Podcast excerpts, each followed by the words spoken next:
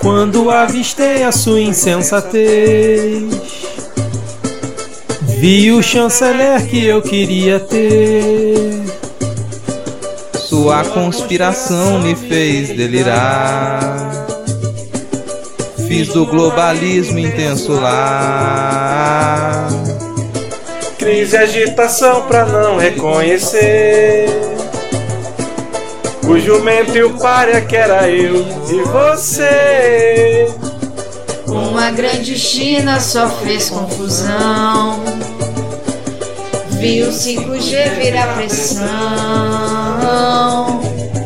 Tentei até reforma emplacar, pro Zé ninguém justiça aparelhar. E na defesa pura encenação, porque milico nunca é salvação.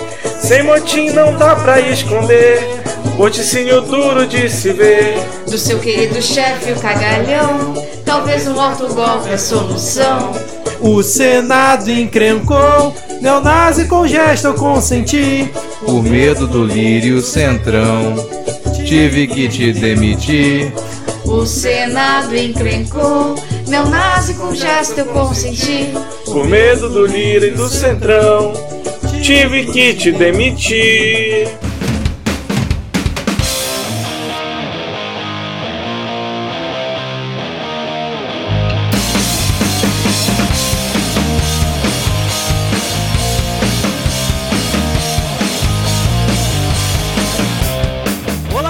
Cidadão e cidadã, tudo bem? Eu sou Vitor Souza, falando diretamente do dia 30 de março de 2021. Está começando mais um episódio do Midcast Política, o nosso formato que traz informação, pistolagem e bom humor na medida do possível, debatendo fatos que ocorreram na última semana e que influenciam no cenário da política nacional. E hoje aqui comigo temos ela diretamente do mesmo estado de Osmar Terra, Ad Ferrer. Tudo bem, Ad? Não, cara, tu já começou mal pra caralho, né, velho? Puta que pariu. Vocês não viram quando a convidada especial de hoje ouviu falar de onde eu era, a cara que ela fez, assim. Fiquei só imaginando.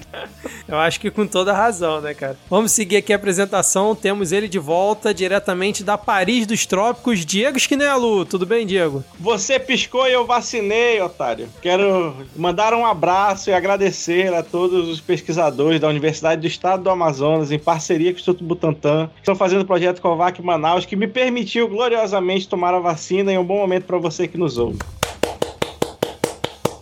Excelente, cara, muito bom. Seguindo aqui a nossa bancada de hoje, diretamente da Cidade Sol, espero que eu tenha acertado o apelido, o sempre animado Rodrigo Hipólito. Tudo bem, Rodrigo? Não, mas você acertou, cara. Você acertou e eu, pô, tô até assim, eu tô feliz porque não só o Diego se vacinou, mas Regina Casé também se vacinou, só que aí eu fico triste porque eu lembro que Dona Lourdes está em cativeiro, então Free Lourdes. E Regina Duarte também se vacinou, né, cara? Meu pai se vacina amanhã, cara. Vamos aí, animação. E completando o nosso quinteto de hoje, temos o prazer de receber no Midcast Política ela que foi nossa correspondente na cobertura das eleições 2020, diretamente de Salvador. Temos aqui o prazer de receber a Ilma Teixeira. Por favor, Ilma, apresente-se melhor aqui para os nossos 10 ouvintes do Midcast. Oi, galera. Eu não tenho o prazer de ser conterrânea de Osmar Terra. Também não estou vacinada, mas estou muito feliz de estar aqui com vocês hoje. Pra gente bater um papo divertido, fazer uma resenha boa, né? Rir um pouco do Brasil, se o Brasil deixar. É, exatamente, né? A gente tenta aqui, a gente se esforça para tentar fazer a coisa mais leve, mas a pauta aqui hoje não sei se vai permitir muito isso não, mas vamos lá. Se você já faz parte dos 10 ouvintes, sabe como funciona a nossa dinâmica, mas se você está chegando por aqui hoje, nesse nosso formato nós dividimos o episódio em dois blocos, depois temos o adivinha ou algo novo, pois eu não sei o que que a Ad tem de surpresa pra gente aqui hoje, e no final ali o nosso momento dos salves e depois as dicas culturais. Lembrando que se você quiser seguir o Midcast nas redes sociais, nós estamos principalmente no Twitter e também no Instagram. O perfil é o arroba podcastmid, e aí eu gostaria de perguntar para vocês aqui da bancada, para vocês também passarem aí suas redes sociais para os ouvintes. Porque a gente nunca faz, né, assim, porque Surpresa. eu tô impressionante, né? Surpresa esse momento educado do Vitor agora, porque isso é uma coisa que que ele nunca deixa a gente fazer, a gente passar as nossas próprias redes.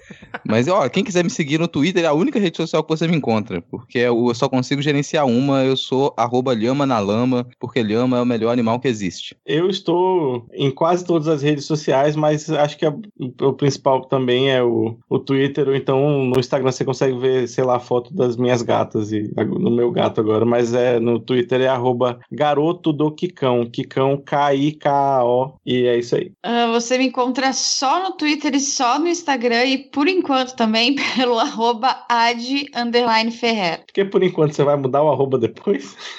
Não, velho, porque eu vou largar o Instagram ou Ah, rede social, velho. Só no Twitter. Tá louco, quero ver a felicidade dos outros, não. É isso, gente. Eu no Instagram tô vivendo aí de TBT. De vez em quando uma foto de praia, de vez em quando um evento, de quando a gente tinha verão, tinha festa pra ir. Agora no Twitter eu tô todo dia falando besteira de Big Brother, de novela. Trabalho também, só que menos. Eu falo muito mais merda em rede social. E aí é arroba Ailma do Shade. Shade com SH. Maravilha. Agora, sem mais. Aí o meu é arroba erro 500, eu já ia quase esquecendo, né? Agora, sem mais delongas, vamos iniciar o episódio com o bloco. hoje merece, hein? E pega fogo, cabaré!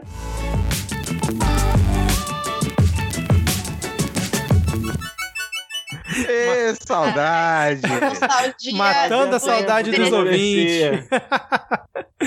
Ai, ai, vamos começar o nosso episódio então falando sobre a reforma ministerial promovida pelo fungo presidencial Jair Bolsonaro. Primeiro vamos aqui falar de um dos nomes mais esperados para cair, a gente já comentou várias vezes aqui e depois a gente fala dos demais, né? Ontem o dia começou com a iminente saída aí do ministro das Relações Exteriores, o for-chanceler Ernesto Araújo, que mesmo após pressões externas que nós falamos por diversas vezes aqui no Midcast, semana retrasada foi a vez de Arthur Lira, né, junto com o Centrão, e recentemente ali no Senado, onde ele foi esculhambado na sessão que ele participou por diversos senadores, e mesmo assim ele resolveu comprar a briga, né, claramente ali num total ato de desespero, resolveu ali dobrar a aposta, atacando diretamente logo quem, né, a senadora Cátia Abreu, uma das mais influentes ali da casa. Então, no último domingo, ele resolveu twittar o seguinte, abre aspas, em 4 do 3 recebi a senadora Cátia Abreu para almoçar no Ministério das Relações Exteriores, conversa cortês, pouco ou nada falou de vacinas. No final, a mesa disse, ministro, se o senhor fizer um gesto em relação ao 5G, será o rei do Senado, fecha aspas. Não fiz gesto algum. Praticamente ali uma carta de demissão, né? Então, logo após isso, o Senado ali, né, reagiu em bloco, né? E acabou que o que já estava ali insustentável se concretizou. O for-chanceler pediu demissão, inclusive escreveu na sua carta, meu querido chefe, e agora quem irá assumir o ministério é o embaixador Carlos Alberto França. E eu vou dar aqui um breve resumo sobre ele. É, ele assume a chancelaria sem ter chefiado previamente nenhum posto do serviço exterior, foi promovido a ministro de primeira classe já no fim de 2019 e segundo diplomatas ouvidos, né, por várias reportagens, fez quase toda a carreira na área de cerimonial e aí já no primeiro ano do governo Bolsonaro foi cedido pelo agora ex-ministro Ernesto Araújo para assumir a chefia do cerimonial da presidência da República. Já trabalhou nos governos FHC, Dilma e Temer, também sempre na área de, de cerimonial. E aí, senhores e senhoras, o que esperar do novo comando da chancelaria brasileira? Isso é uma Antes ofensa disso- ao meu título de especialista em relações internacionais, porque eu gastei uma grana, tempo, dinheiro e desgraçamento de cabeça estudando essa porcaria, e agora qualquer um entra lá e faz, entendeu? Você estuda pra um caralho pra entrar nessa, nessas desgraças e não dá em nada. É meritocracia de coerrola, é uma falta de respeito. Ead, eu só queria perguntar quem que ganhou o adivinha de, de quando o Ernesto cairia, você lembra? Jura, Não. meu filho, que eu Cara, lembrar. eu acho, Ah. eu acho que foi o Rodrigo que ele tinha, ele tinha chutado no Eu máximo dois meses. esperando esse momento aqui pra falar que acertei, acertei, acertei, acertei. Eu falei, Ernesto Araújo cai antes do final de março. Falei, antes do final de março, Ernesto Araújo vai ser chutado. E tá aí, ó, por um pouquinho ele tava ali. Ele pensou, pô, vou cumprir lá, vou cumprir a perspectiva do midcast, vou cumprir. Então ele, se, ele trabalhou duro aqui, porque bater de frente com o Cátia Abreu, cara, é você pedir pra sair, porque aquela ali é derruba estadista. Aquela lá é vinho na cara, sabe? Mesmo motosserra. Aquela ali, ela tem no seu histórico. E quando ele foi direto na, na senadora que sabia que ia tirar ele do cargo. Nem as figueiras mais antigas e resistentes deste Brasil conseguiram resistir a Cátia Abreu. Ele achou que ele ia resistir, meu querido. É, exatamente. É, Agora, eu acho curioso o, o currículo do novo chanceler, que ele tirou oito anos de férias, pelo visto, né? Que ele trabalhou FHC, Dilma, Temer, Bolsonaro, mas pulou o Lula.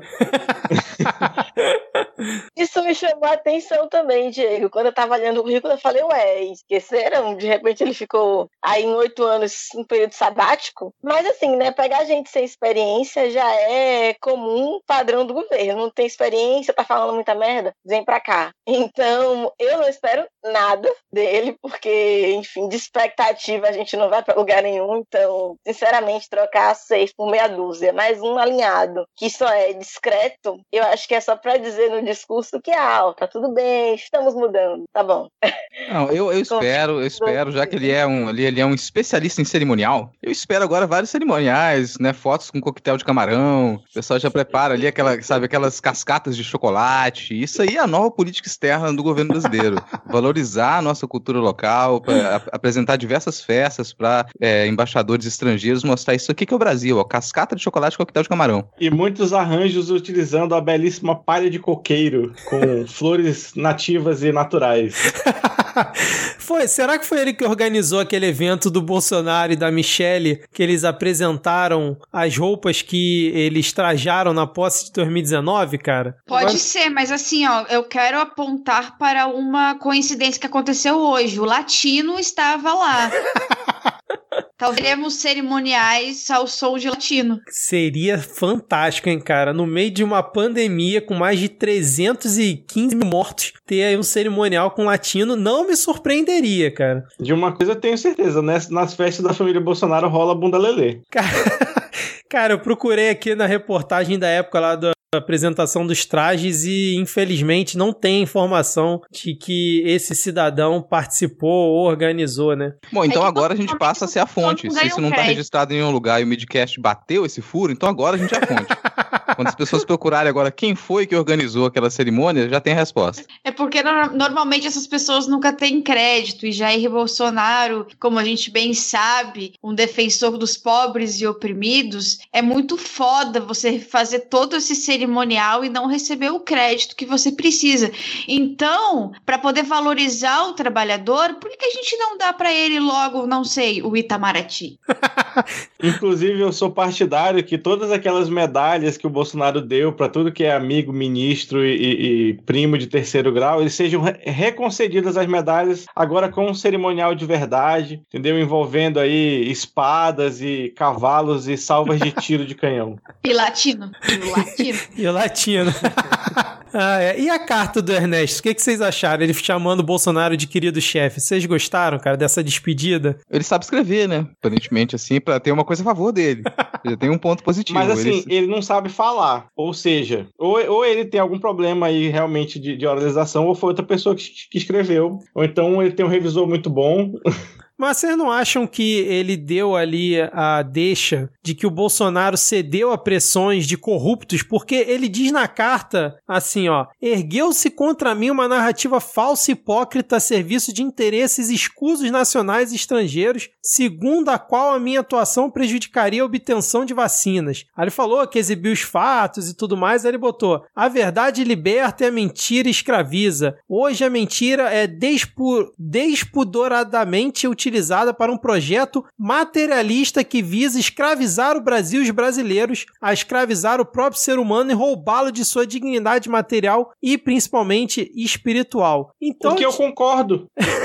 Cara, não sei Esse- lá, eu vou retirar o que eu disse. Tá certo. Eu vou retirar o que eu disse. É- é- é- são obviedades, isso aí é gerador de lero.net, sabe? E é, é o, é o tipo de coisa, o tipo de alucinação que a gente já estava acostumado a, a ouvir dele. Retiro o que eu disse, a parte de escrever, descreve bem. Escreve não, gente. Coloca aí tradutor, legal. entendeu? Para poder esclarecer o que é que ele quis dizer, decodificando o discurso. Vamos aí desvendar ponto a ponto da carta e chegar ao ponto de que ele só tá amargurado, tá triste. Que foi mais um, né? Mais. Pois é, eu acredito que além do, dele estar amargurado e triste, ele jogou super pra torcida, da mesma forma que o, que o Weintraub, pra sair assim como um, um guerreiro caído nesta guerra que, o, que não adianta porque o mecanismo, o Bolsonaro dá um passo à frente, o mecanismo vem e faz o Bolsonaro dar um passo atrás, sem as pessoas perceberem que o Bolsonaro nunca dá um passo atrás.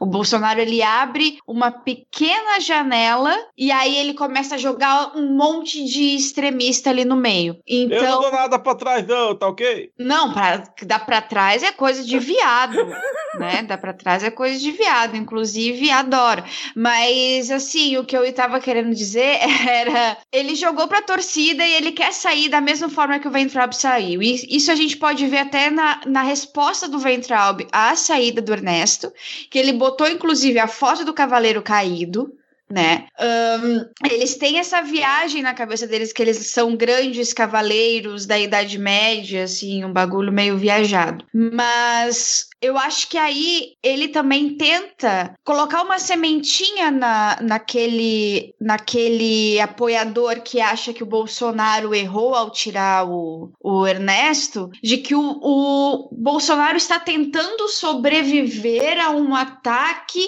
e que o Ernesto foi um, um apenas um, um cavaleiro caído. Eu acho que essa, essa carta é importante para analisar justamente por causa disso. O efeito que ela causa nesses apoiadores? Qual é a mensagem que é entregue a esses apoiadores? Porque pra gente é uma viagem de geradores de lero-lero, mas para eles ali tem muito muito dog whistles também, tem muito apito de, de cachorro nesse meio. Pô, que, que forças escusas internacionais são essas? Não precisa juntar leco quer para você saber que é China. Como isso tá suando nessa galera é que é importante. Essa semana a gente teve muitas muitos indicativos de que a galera tá muito preocupada em usar apitos de cachorro para manter e radicalizar cada vez mais a base. Cara, eu vou concordar com, com a Ad, lembrar uma, uma coisa desse, desse momento em que o Ernesto ele foi chutado que quando o, o Bolsonaro ele estava cor, correndo atrás de tentar segurar o Ernesto Araújo, ele tentou realmente abrir mão de muita coisa para poder segurar o Ernesto Araújo, não conseguiu. Na última reunião da cúpula do Mercosul, ele saiu mais cedo da reunião para poder ir direto para a residência do Rodrigo Pacheco e tentar convencer o Rodrigo Pacheco a trocar o Felipe Martins pelo Ernesto Araújo. Falar, olha, eu exonero o Felipe Martins em troca de manter o Ernesto Araújo. Bom, como a gente sabe qual é o resultado, ele perdeu. O Rodrigo Pacheco simplesmente cagou para a proposta dele e falou: foda-se, eu não vou seguir e o Ernesto vai cair do mesmo jeito. Então isso ele perdeu. E agora, no momento em que ele perde, isso ficou nítido que ele perdeu a negociação, que o Senado não está nem um pouco é, interessado em, em baixar a guarda, em aceitar as propostas que ele tem, ele vai ter que reconfigurar essa narrativa e tentar demonstrar que de alguma maneira ele ganhou, que ele fez o que ele quis, porque na prática ele não fez o que ele quis, ele foi obrigado a fazer essa reorganização. Ele perdeu a disputa, perdeu a narrativa e agora ele chama toda a atenção para essas oito mudanças que ele fez,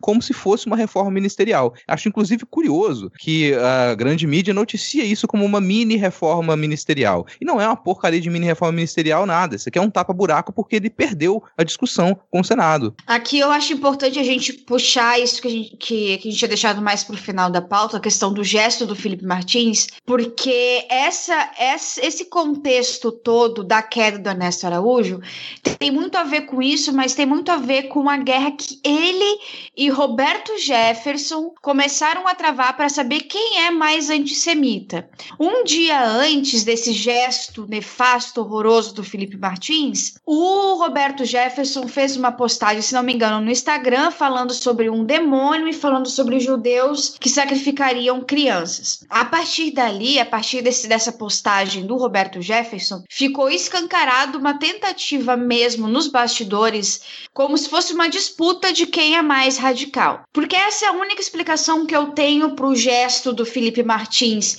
naquele contexto todo e sem uma explicação lógica. Sem, sem, eu, sem eu conectar com o post do, do Rob, com Rob Jeff, eu não consigo, eu não, não consigo ver um porquê, uma, uma justificativa daquele gesto naquele momento, naquele contexto. O gesto pe pegou mal por, obviamente, porque deveria pegar mal, mas pegou muito mal, muito mais do que eu mesma achei que poderia pegar dentro da, daquele congresso. O próprio Rodrigo Pacheco ficou escandalizado e teve movimentações aí pelos bastidores e internacionais também de pressão para que Felipe fosse afastado. Por mais que Ernesto Araújo tenha caído e, Ernesto Araújo caiu também pela, pela pressão internacional, o Felipe Martins segue firme e forte. Então a gente tem que ver que foi, foi um sacrifício que rendeu toda essa, essa movimentação e obviamente foi um, um digamos assim, de certa forma, um revés para o governo Bolsonaro, mas também Felipe Martins segue firme e forte. Cara, eu fico pensando que talvez aquele gesto não tivesse chamado tanta atenção assim, se o acho que foi o Randolfo Rodrigues que ele de imediato ele notou e ele eh, ele pediu a palavra e ele interrompeu. Peraí, a gente precisa de uma investigação da, da polícia legislativa para isso que aconteceu aqui agora. Então ele pontuou no momento. Não não é de surpreender que o Felipe Martins e outros assessores eles tomem esse tipo de atitude em outros momentos, mas não chame atenção. Então só nesse caso chamou atenção. Nesse caso o Randolfo Rodrigues percebeu e apontou, opa, olha só, eu percebi isso aqui que aconteceu. Isso aqui é um problema grave. Agora em outros momentos ele pode ter feito esse e outros gestos e ninguém ter reparado. E o negócio é que fez, né? Eu falando pode ter feito. Se você acompanha, quem acompanha a postagem do Felipe Martins, quem acompanha as edições de perfil dele, sabe que ele faz esses gestos constantemente, sabe que ele apresenta imagens que têm essas referências constantemente. Ele usa frases que estão presentes em declarações de movimentos supremacistas brancos constantemente. Então não é nenhuma surpresa que ele faça aquilo. Agora, raramente alguém aponta no ao vivo: opa, acabei de ver você fazendo isso. E agora? Que foi o que aconteceu lá. E agora nada acontece, feijoada, pelo visto, né? Mas o que eu ia dizer é que, para mim,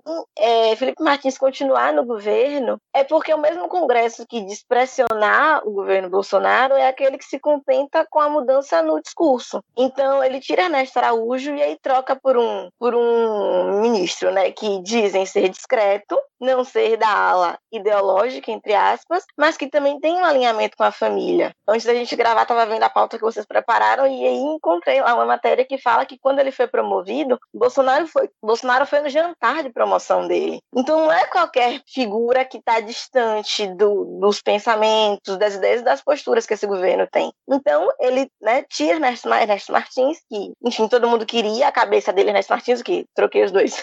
ele tira Ernesto Araújo, que estavam pedindo a cabeça dele fortemente nesse gesto de que nós estamos tentando mudar, colaborar, é, enfim, melhorar o discurso e o trabalho para poder obter vacina, mas Felipe fica. Não sabemos até quando também, porque a gente sabe que as peças ali também são descartáveis, quando há um, um interesse, uma pressão maior. Mas eu não vejo isso ainda do Congresso, porque eles pedem, tá, eu quero isso, vão pressionar por cá, por tal cargo, por tal figura. Ele vai dar um gesto qualquer que vai aparentar uma mudança e vai ficar tudo bem. Vão dizer no dia seguinte que o discurso dele foi moderado, que ele tá mudando, simplesmente porque de repente ele passou a dizer que sempre defendeu a vacinação, né? E como disse o filho dele, a arma agora é a vacina. Aí vem a Veja e cria uma capa, né? Bolsonaro criando ponte. Mas o, a Ilma falou, né, sobre a proximidade do novo. Do novo já ia falar do novo For chanceler, já tô tão acostumado, né? Do novo chanceler com a família e é uma. Ah, mas tu acha que esse se formou onde?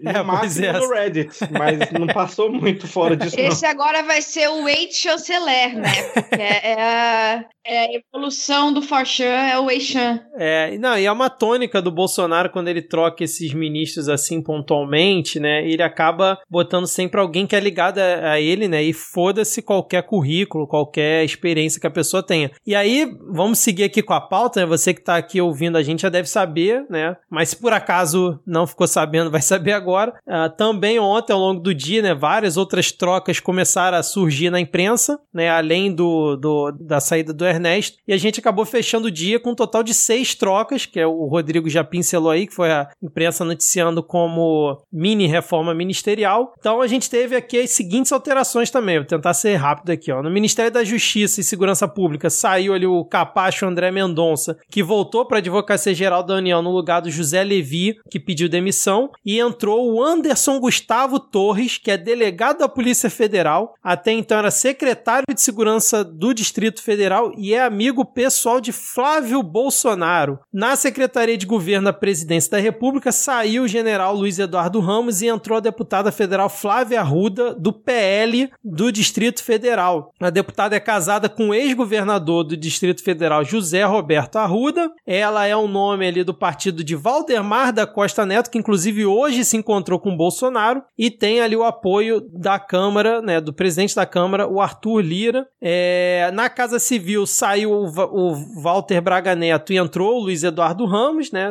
que foi citado, que eu citei anteriormente. É, e no Ministério da Defesa, que foi a troca acho que mais causou surpresa e repercussão, que saiu Fernando Azevedo e Silva e entrou o Walter Braga Neto, que estava na Casa Civil, e foi justamente essa que gerou aí várias teorias de qual teria sido a motivação do Bolsonaro em demitir o Fernando Azevedo. E aí eu pergunto para vocês, né? Essas trocas todas aí, né? Tem ali um cheirinho de um governo que está cada vez mais enfraquecido e o Centrão dominando, né? Ou seria a preparação aí de um terreno para tentar arriscar um golpe, trocando não só o Ministério da Defesa, como tirando ali os três comandantes das Forças Armadas? Uh, então, eu acredito que seja uma mistura dos dois, tá? Eu acho que o Bolsonaro, ele se vê enfraquecido e quanto mais enfraquecido ele se vê, mais ele dá passos em direção ao golpismo. Ali a gente teve dentro do, do Ministério da Justiça o da AGU, né? Demissão da AGU e no MEC a gente teve também. Duas pessoas pediram demissão. E aí a gente teve a demandada do ministro da Defesa e o comando das três Forças Armadas, porque por mais que tenha sido o Bolsonaro te, tenha essa vontade de trocar os três, os três colocaram cargo à sua disposição e iriam colocar antes antes mesmo do, do Braga Neto já chegar com essa, com essa orientação. Então, eu acredito que seja os dois. Eu acho que ele está muito enfraquecido. Nessa jogada, foi essa reforma foi tão, foi tão grande em um único dia e de surpresa com uma tentativa dele de não, eu não estou fraco. Ele quer demonstrar força, que ele tem essa possibilidade. E a troca de do capacho dele, do Ministério da Justiça, para de volta para a AGU, ah, o cara da AGU ele, ele sai sem assinar aquele pedido de, de atestado de, de constitucionalidade, eu não lembro o nome, que eles entraram no STF contra os governadores. A AGU não assinou, isso já tinha sido um problema nos bastidores. A gente não tinha percebido, porque não tinha sido, digamos assim, uma grande notícia, né? Mas isso deu um mal, gerou um mal-estar ao Bolsonaro. Então, essa troca do, do Ministério da, da Justiça é uma boa, porque ali ele coloca o amigo do Flávio, ele consegue blindar as investigações do Flávio Bolsonaro e ele coloca o capacho dele na AGU, que facilita depois para ele colocar outras, entrar com outros processos contra, contra governadores e a gente pode, eu acredito que a gente vai ver com essas mudanças todas lá na, na questão de justiça, um aumento ainda maior do, dos incidentes da, da, da lei, uso da lei de segurança nacional. É, eu concordo com a Adi também, acho que é um pouco dos dois. Tem a ali sim o Centrão tomando espaço, já que ele deu essa brecha, né? O governo, eu acredito que sim, de fato, está se enfraquecendo, mas ele ainda tem algum nível de apoio popular e é, a gente percebe que para ele o que funciona é quando o general diz, né, que um manda, o outro obedece. Então ele tem, tinha ali um estima com Pazuello, que ficou tentando o tempo todo arrumar um lugar para alocar. Também tem um, um apego com o novo AGU, que me fugiu até o nome agora, que ele gosta muito, que foi substituir Moro. Enfim, e aí esse cara André volta... Mendonça, eu acho.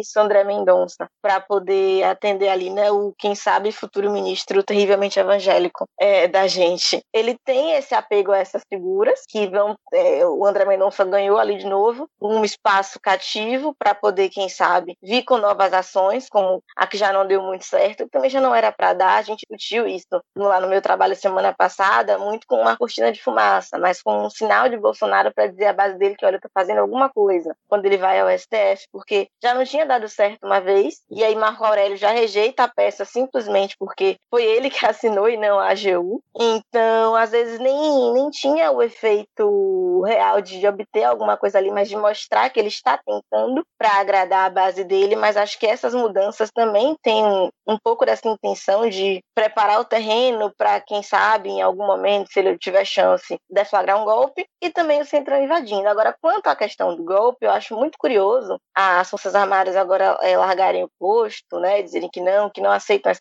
intervenção, que não querem tratar, é, não vão deixar que o governo é, faça uso delas como, como governo, né, porque são Estado, mas é engraçado porque se tolera um monte de coisas, comemora golpe, tudo que Bolsonaro faz aí em dois anos, Azevedo tava lá com ele. E aí é, eles têm algum pudor, né, não, até a gente vai aqui até a página 2, da 3 eu já não quero mais. Então, acho que isso também enfraquece ele, fica coado, Mourão vem a público dizer que independente de quem ele colocar no lugar, ele não vai conseguir, não vai, não vai ter golpe, enfim. Mas a gente nunca sabe a, até, até onde ele pode agir, porque não é um consenso também nas Forças Armadas. Há um grupo de generais da ativa que apoiam ele. Há o, os grupos militares, não só do exército, mas militares mesmo, da polícia, que também dão muito apoio a esse governo. Ele tem base em diversos meios então, e tem popularidade ainda por cima. Então a gente não sabe o dia de amanhã, assim, é para acordar e viver, descobrir se a gente vai se deparar com o presidente tentando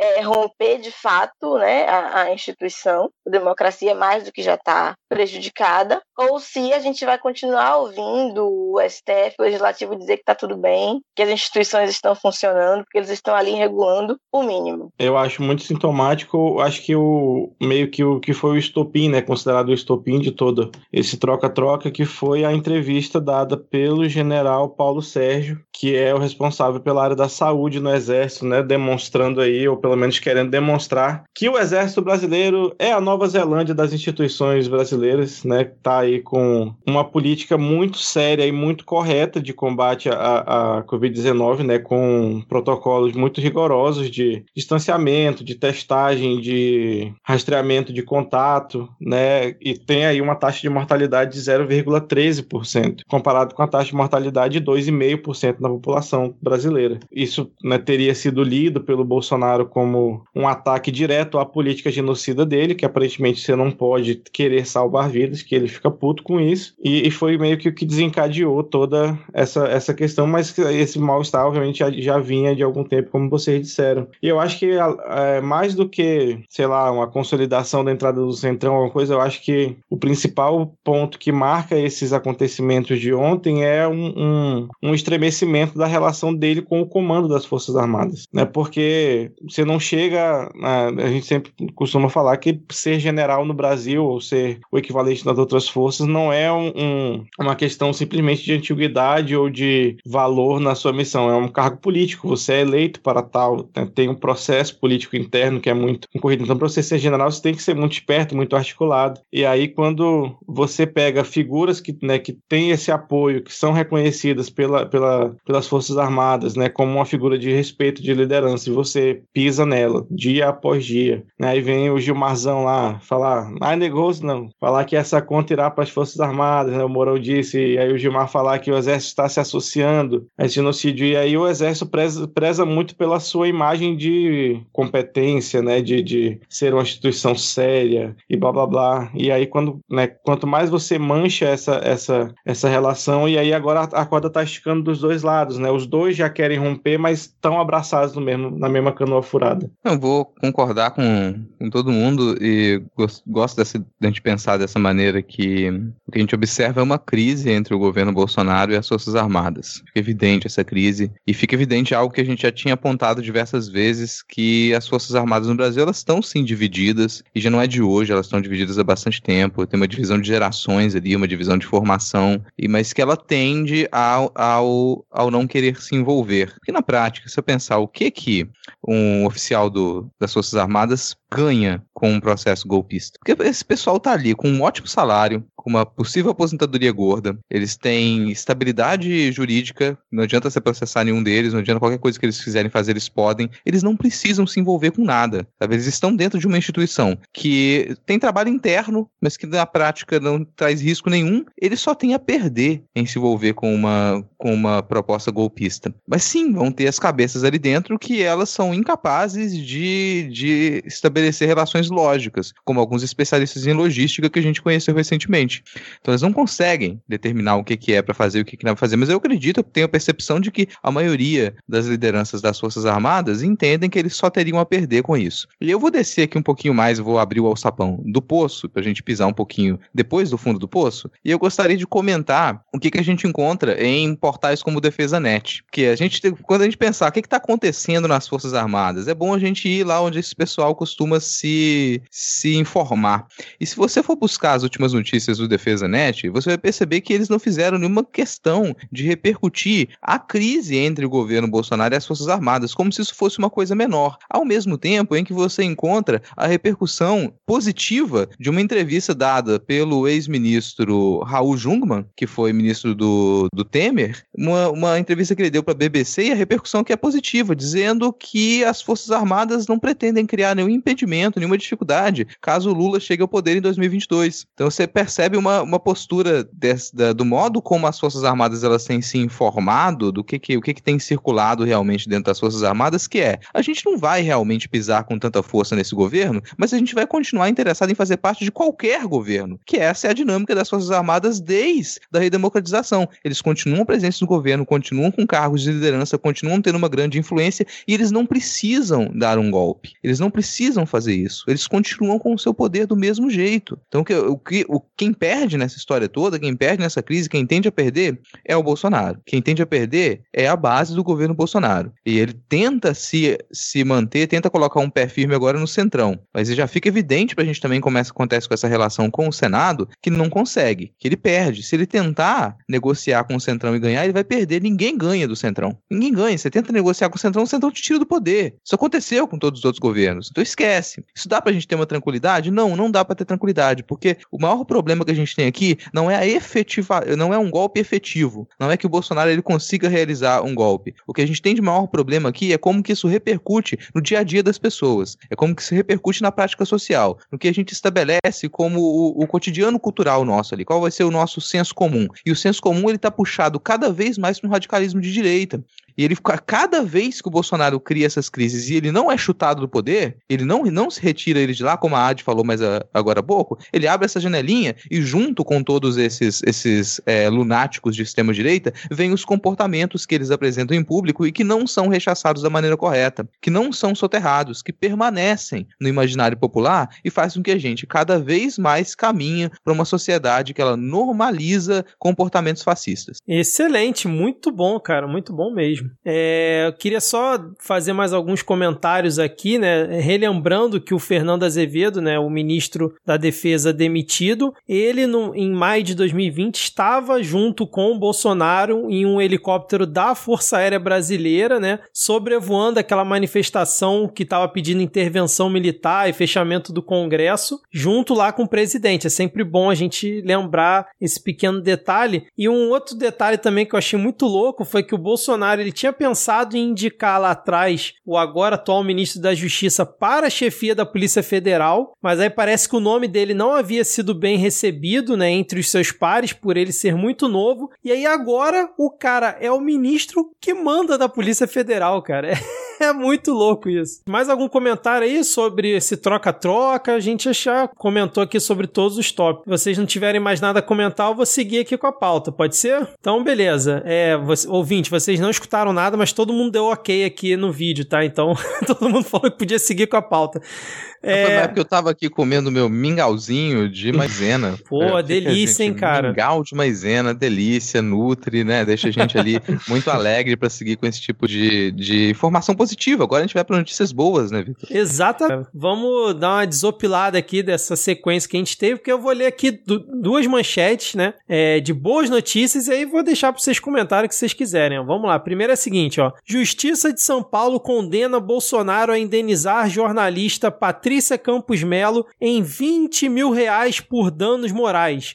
A juíza da 19ª Vara Civil de São Paulo considerou que o presidente da República é culpado por realizar ofensas de cunho sexual contra repórter. E aí a outra notícia é: STF impede Bolsonaro de nomear interventores em institutos federais. A maioria dos ministros acatou a ação movida pelo PSOL, impedindo que o presidente ignore eleições das instituições de ensino técnico federais. E aí, o que, que vocês acharam dessas duas notícias? Olha, a Patrícia, eu achei que foi pouco. Achei que a multa foi pequena. Assim, é uma vitória simbólica, mas que eu não, não tenho muita fé, não vejo muito significado prático, né? De, de, de ter um constrangimento a ele, ao que ele fez. Para ela é importante, para Folha, eu acho que para a gente também que trabalha na área, mostra que, é, de fato, a justiça reconheceu que houve ali um, uma situação de fato. É um júri, é um ataque mesmo. Foi terrível o que ele fez com ela. Aquele ataque sexual, né? Para quem não lembra, né? Ele sugeriu que ela queria dar o furo a qualquer custo, enquanto ela estava ali apurando aquela situação das, da disseminação de notícias falsas no WhatsApp, né? Na campanha dele. Mas eu acho que 20 mil é pouco. E que, infelizmente, na prática, a gente, enquanto população, né? Como é que isso chega? Acho que nem chega para as pessoas que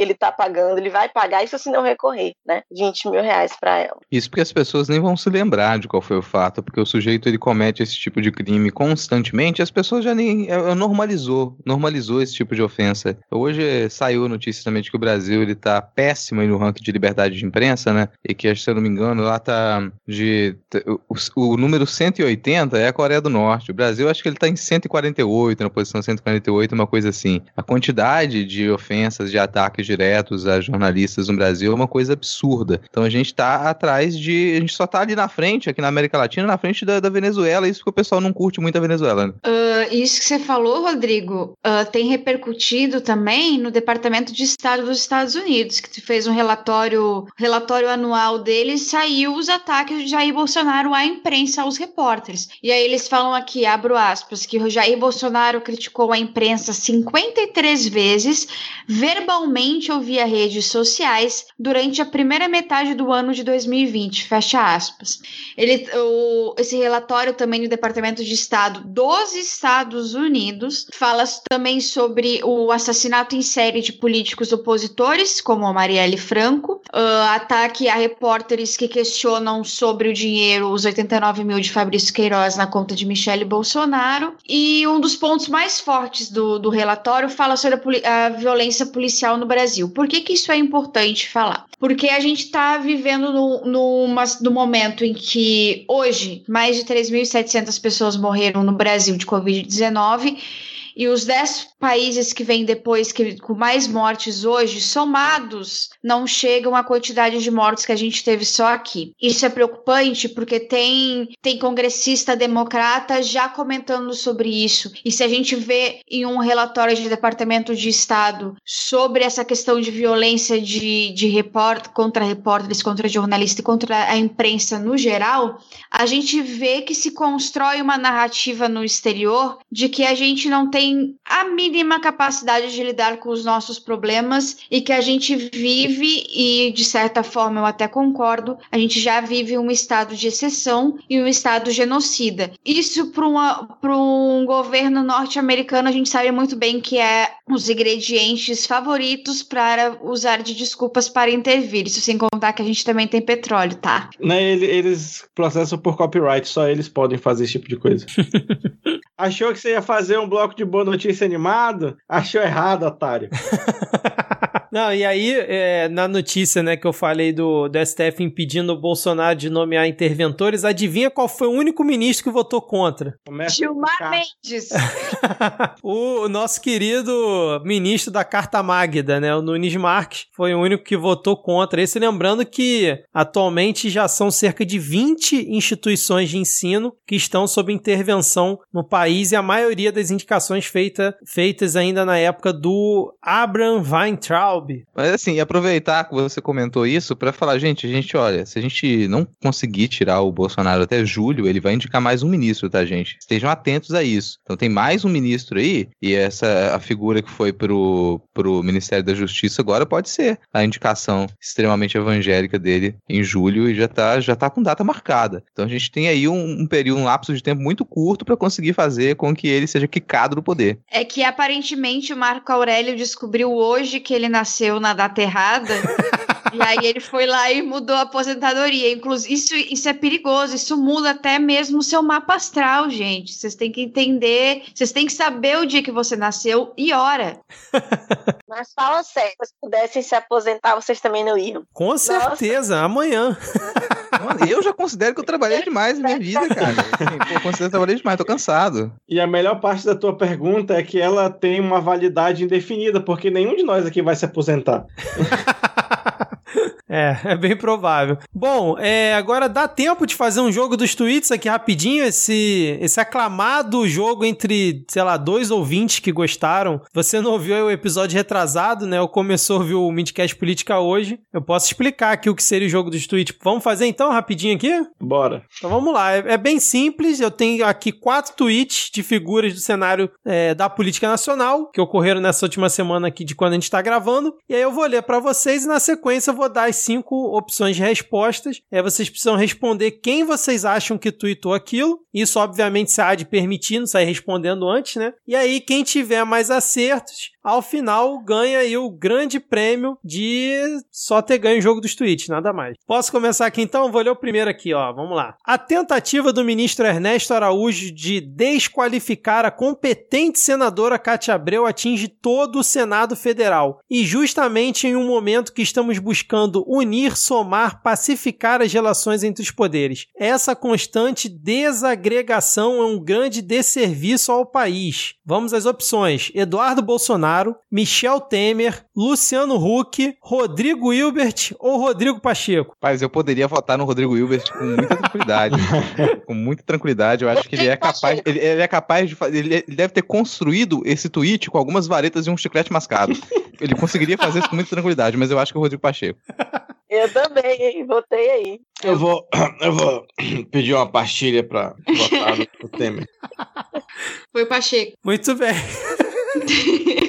A imitação, é que a imitação, quem errar acertava. Então a imitação do Ah, Diego foi maravilhosa. Então, né?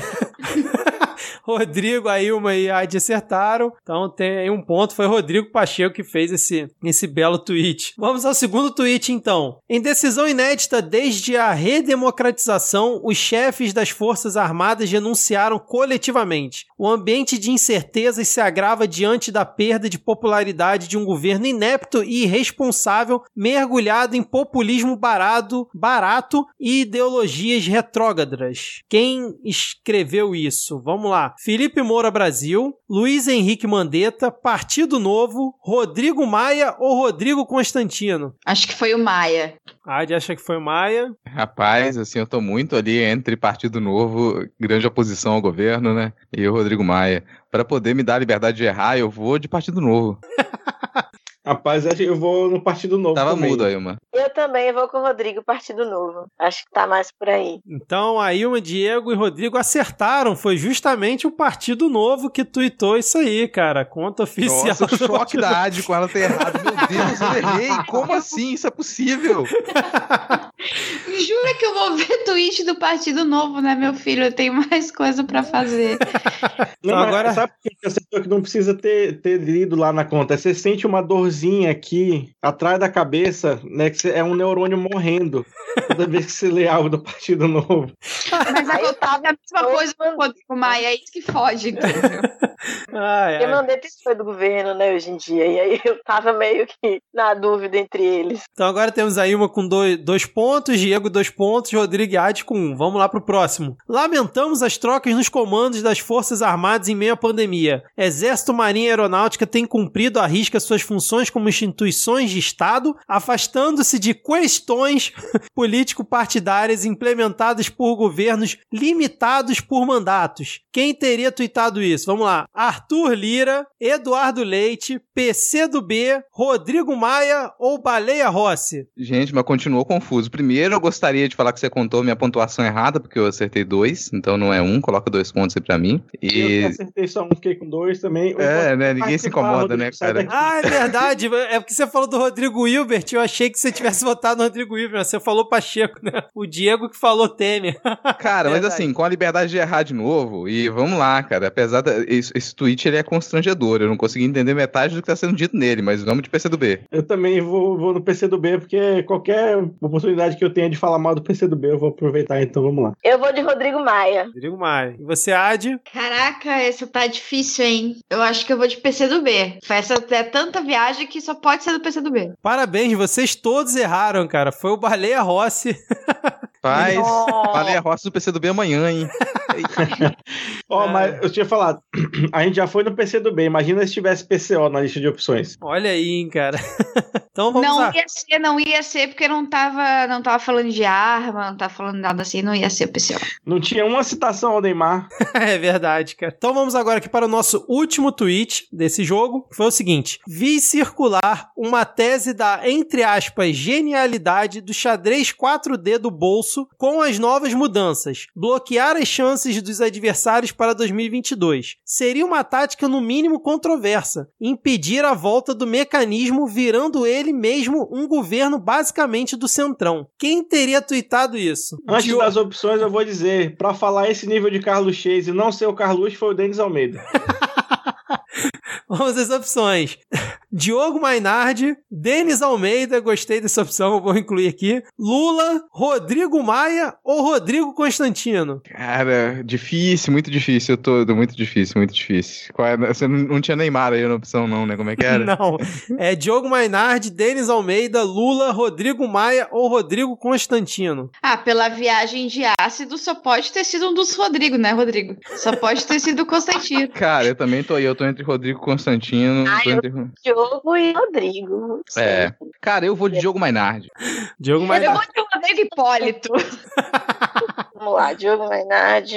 Eu vou com o Rodrigo. Se a gente errar, a gente vai perder junto, senão ele vai Não, mas você vai votar com o Rodrigo ou você vai votar no ou de Rodrigo? Rodrigo. Diogo Mainardi. Vamos lá. Adi, Diego, Já falei, Denis Almeida. Denis Almeida, tá? Mantém. Rodrigo Hipólito. Rodrigo, Rodrigo pode. Sim. Criou, você criou uma sexta opção, é isso? rapidinho aqui. Repete que eu vou twittar isso rapidinho.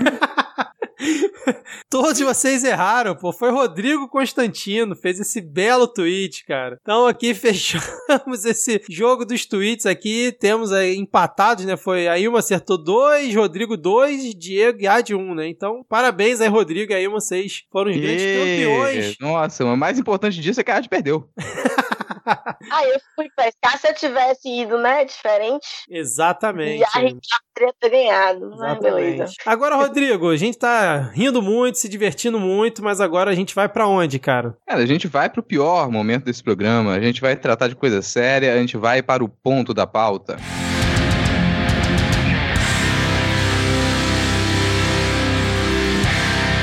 nosso ponto da pauta que hoje a gente tem alguns acontecimentos insólitos. Vou começar pelo que aconteceu lá em lá no Farol da Barra, que teve uma notícia que ela circulou, né? Todo mundo falou muito dela pelas consequências principalmente, mas que é uma notícia trágica. O soldado Wesley, o Wesley Soares, ele aparentemente entrou em surto e ele armado e pintado com o rosto de verde e amarelo, ele começou a atirar pro alto e com um fuzil e uma pistola no Farol da Barra em uma noite e isso chamou chamou atenção, obviamente, né? O BOP ele foi chamado e depois de três horas e meia de negociações sem sucesso com o soldado, o soldado começou a atirar contra os contra a equipe de operações especiais, que revidou, atingiu o soldado que morreu no hospital. E essa esse acontecimento ele teve repercussões as mais diversas. Isso gerou uma tentativa de motim, que ela foi inflamada na madrugada lá em Salvador, e também repercussão na base bolsonarista, que a gente teve alguns parlamentares, inclusive Bia Kisses, que está na presidência da CCJ, que ela repercutiu essa notícia com uma, um incentivo para que houvesse mais motins pelo país, para que policiais militares eles se rebelassem contra os governos estaduais, como se esse acontecimento lá é, nessa madrugada, esse surto do policial militar, ele representasse na verdade um ato heróico contra as políticas de lockdown. E eu vou já jogar a fala para nossa convidada para que ela possa analisar como que isso repercutiu diretamente no local e também como que ela analisa as consequências disso para o cenário político depois das declarações da base bolsonarista. Então, gente,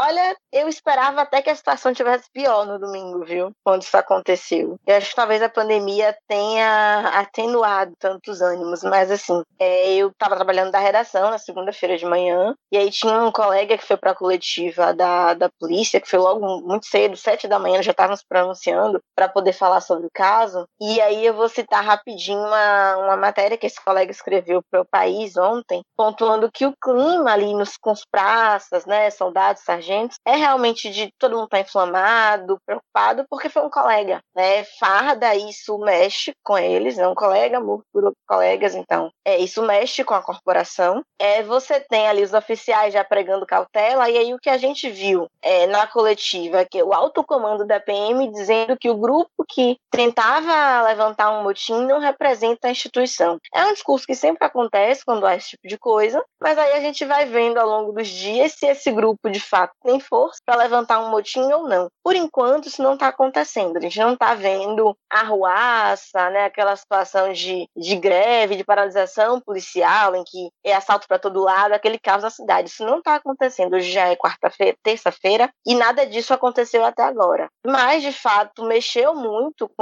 com as pessoas logo no domingo à noite, quando o policial estava no hospital. Tinham bastante militares em frente ao hospital ali, protestando contra o governo do estado. E aí também eles já estendem os protestos, né? As melhores condições de trabalho. Então, sim, uma coisa vai puxando a outra quando chegou na segunda-feira de manhã. Fizeram um protesto lá no Farol da Barra, teve até alguma performance ali, com gente é, se jogando no chão, para poder, enfim, reforçar a dor que eles estavam sentindo, que é legítima, né? Mas também querendo chamar a atenção, atacar o governador. Por exemplo, um dos policiais que sempre, que não é nem mais policial, deputado estadual, é que é soldado Prisco, ele que já levantou outros motins aqui em 2012, 2014, sempre surge como liderança então estava ali à frente, tentando. É, no primeiro dia ele falou que era hora de parar, quando chegou na segunda-feira já moderou um pouco o discurso, já não falava mais em paralisação, mas sim em, em, em uma operação para. Operação padrão, ele chamou assim, que era de não prender ou confrontar colegas e cidadãos que tentassem é, abrir seus comércios, sair para trabalhar, enfim, não atender às restrições. A Bahia, assim, não a Bahia inteira, mas Salvador e muitas outras cidades, estão já na quinta semana de restrições duras. A gente está com o comércio fechado, as coisas quando funcionam é por meio de delivery, então há um, é, um protesto muito grande do comércio, e aí tem algumas categorias de policiais, inclusive, que não concordam. E foi esse o discurso que os bolsonaristas tentaram, vamos dizer, é, cooptar, né? Dizer, usaram o momento em que o policial usa palavras de ordem, né? Diz que não quer que não quer estar tá ali trabalhando para restringir é, trabalhadores, para poder dizer que ele chegou àquele estágio, àquela situação, por conta das restrições. É um discurso que merece muito cuidado, porque o policial, que segundo a Secretaria de Segurança Pública estava em subtótico, é, antes da, da situação de trocar tiros com, com o Bob, ele jogou bicicleta no mar, é, ele jogou é, sacola de ambulante no mar, então não era uma pessoa que estava ali é, a favor do trabalhador que não deveria estar na praia, né, ou do cidadão que não deveria estar naquele lugar. A gente não, não sabe o que é que esse homem passou. É, que a gente sabe é que a polícia ela não tem as melhores condições de trabalho, de salário, a carga mental muito grande, com a pandemia, inclusive. É um trabalho pesado, então não vai surpreender ninguém se daqui a gente, daqui a pouco a gente tiver um laudo é, mostrando que sim, ele estava passando por problemas, mas o que se mostrou até agora é que, para a Secretaria de Segurança Pública, ele teve um surto, ele oscilou em momentos de lucidez e de,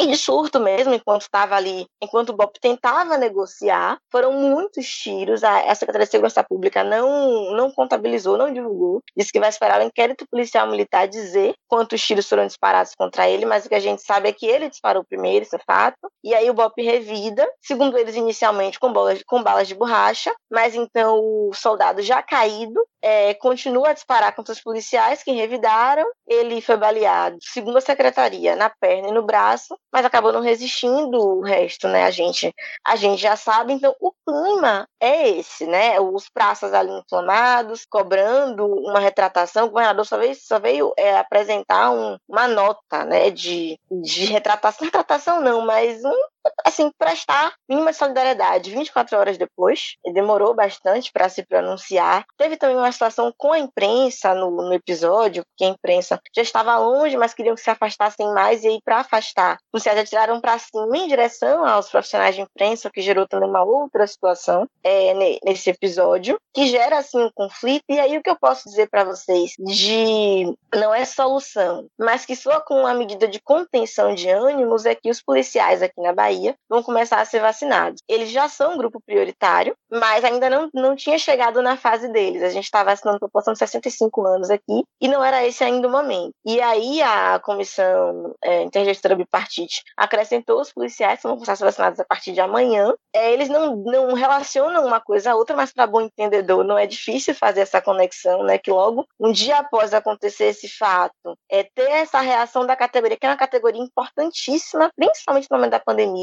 e muito representativa, então eu, é, dá a entender que há uma antecipação aí, que não há o que se protestar também, eles são prioridade, estão muito expostos ao vírus, mas isso acontece justamente no momento né, pós-falecimento desse policial, que segundo a secretaria não tinha nenhum histórico de problema mental, de estar passando por alguma situação, de algum comprometimento, acometimento, enfim, até pela pressão do trabalho, tinha um histórico também muito tranquilo, então ele acaba, é, em tese, surpreendendo a, a corporação com esse episódio, que ainda vai ser investigado e a gente deve assistir. Mas de cara, assim, hoje, dois dias depois, eu digo que não, não parece que estamos vivendo realmente qualquer paralisa, paralisação, motim ou princípio de greve da polícia militar. Tem um, até um, é, fica como um recado aqui também, né, porque provavelmente tem policiais que nos escutam e, bom, a categoria ela compreende muito bem quais são as duas únicas possibilidades de um motim generalizado, eu acredito nisso,